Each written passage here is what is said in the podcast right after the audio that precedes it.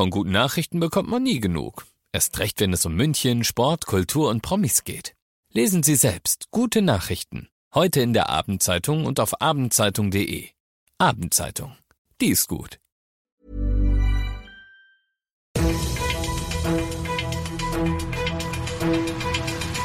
95 5 Charivari, das München Briefing, Münchens erster Nachrichtenpodcast. Mit Christoph Kreis und diesen Themen. Heute setzt es in München bis zu 3000 Euro Bußgeld für sogenannte Spaziergänger und Münchens Wirte warnen vor 2G Plus in der Gastronomie. Schön, dass du bei dieser neuen Ausgabe wieder reinhörst. Ich erzähle dir in diesem Nachrichtenpodcast ja jeden Tag innerhalb von fünf Minuten alles, was du in München heute so mitgekriegt haben solltest. Das gibt's dann jederzeit und überall, wo es deine liebsten Podcasts gibt und immer um 17 und 18 Uhr im Radio. Der Ton wird deutlich rauer. Heute heißt es offiziell von der Stadt München, die Allgemeinverfügung dient dazu, einem Wildwuchs an in keiner Weise vertretbaren Demos mit zum Teil gewaltbereiten Teilnehmenden vorzubeugen, bei denen weder Mindestabstände eingehalten noch Mund-Nasen-Bedeckungen getragen werden.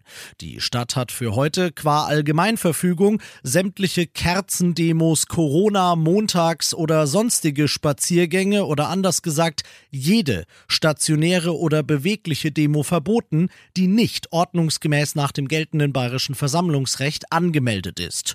Grund ist einfach der, wer demonstrieren will, ob gegen Corona-Maßnahmen oder sonst was, der kann und soll das gemäß dem Versammlungsrecht gern machen. Wer sich über dieses Recht aber hinwegsetzt und wer noch dazu auf den Infektionsschutz der darf wegen der Allgemeinverfügung schon mal seinen Geldbeutel umstülpen, denn laut der Stadt sind gegen jeden einzelnen Teilnehmer, der das Verbot heute missachtet, Bußgelder von bis zu 3000 Euro drin. Die Allgemeinverfügung gilt übrigens auch nochmal am Mittwoch. Wir haben im Moment vielleicht 40 Prozent von dem, was wir normalerweise an Umsätzen erwirtschaften können.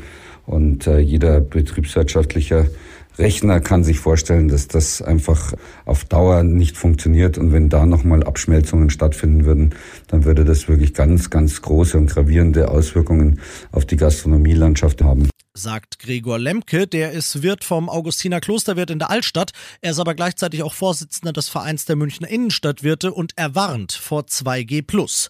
Diese Regelverschärfung, die am Freitag bei der Bund-Länder-Konferenz beschlossen wurde, wäre, wie gehört, ein finanzieller Schlag ins Kontor der Wirte. Die Hälfte von ihnen, die in ihm organisiert sind, würden laut dem Münchner Innenstadtverein wegen Unrentabilität sogar zumachen, wenn 2G denn käme. Hier kommt jetzt Markus Söder ins Spiel. Unser Ministerpräsident und sein Kabinett müssten, wenn sie sich morgen treffen, diesen Bund-Länder-Beschluss mit dem 2G Plus für Gastro für Bayern auch umsetzen. Ob sie das allerdings wollen und machen, das ist mehr als fraglich, denn Söder hatte seinen Gesundheitsminister Holleczek schon am Freitag gebeten, nochmal zu prüfen, ob dieser Schritt wirklich, wirklich sein muss und gesagt, wir sind da sehr, sehr zurückhaltend und skeptisch. Du bist mittendrin im München Briefing und nach den München Themen schauen wir wie immer auf das, was in Deutschland und der Welt los war. Und das war ein Treffen, das zur Stunde noch stattfindet und natürlich ganz im Zeichen von Corona steht. Die Gesundheitsminister von Bund und Ländern beraten über die schnelle Umsetzung der Beschlüsse der Ministerpräsidentenkonferenz vom Freitag. Außerdem wird es um eine mögliche Kampagne für die vierte Impfung nach dem Vorbild Israels und um die Einführung eines Registers für vertrauenswürdige Schnelltests Tests gehen.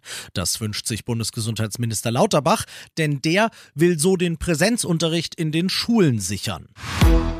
Der Sommer 2021 war der wärmste, der in Europa jemals gemessen wurde. Und das ist schlecht, denn es ist ein Anzeichen für den Klimawandel.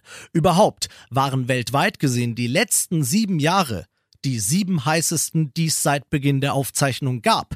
Das hat der EU-Klimawandeldienst in London heute mitgeteilt. Von dort berichtet Charivari-Korrespondent Philipp Detlefs. 2021 sei ein Jahr der Extremtemperaturen gewesen, sagte der Direktor des Europäischen Klimawandeldienstes Carlo Buontempo.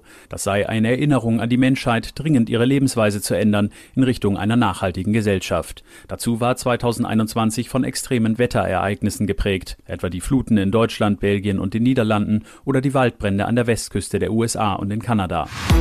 Und das noch zum Schluss. Aus jetzt 128 sollen erstmal 30 und dann einer werden. Seit heute und noch bis zum 19. Januar kannst du unter allen Entwürfen für das Plakat für die Wiesen 2022 abstimmen. Die Münchnerinnen und Münchner wählen ihre 30 Liebsten und eine Jury macht dann den Rest und bestimmt Anfang Februar den Gewinnerentwurf. Mitmachen lohnt sich, nicht nur damit es ein schönes Plakat wird, sondern es werden unter allen Teilnehmenden auch Wiesentische und die beliebten Sammlerkrüge verlost. Also ab auf charivari.de, da findest du du alle Infos zum Abstimmen und dann nur noch ein bisschen Daumen drücken, dass es halt auch tatsächlich eine Wiesen gibt. Ich bin Christoph Kreis, mach dir einen schönen Feierabend. 95 5 Charivari, das München Briefing. Diesen Podcast jetzt abonnieren bei Spotify, iTunes, Alexa und charivari.de. Für das tägliche München Update zum Feierabend. Ohne Stress, jeden Tag auf euer Handy.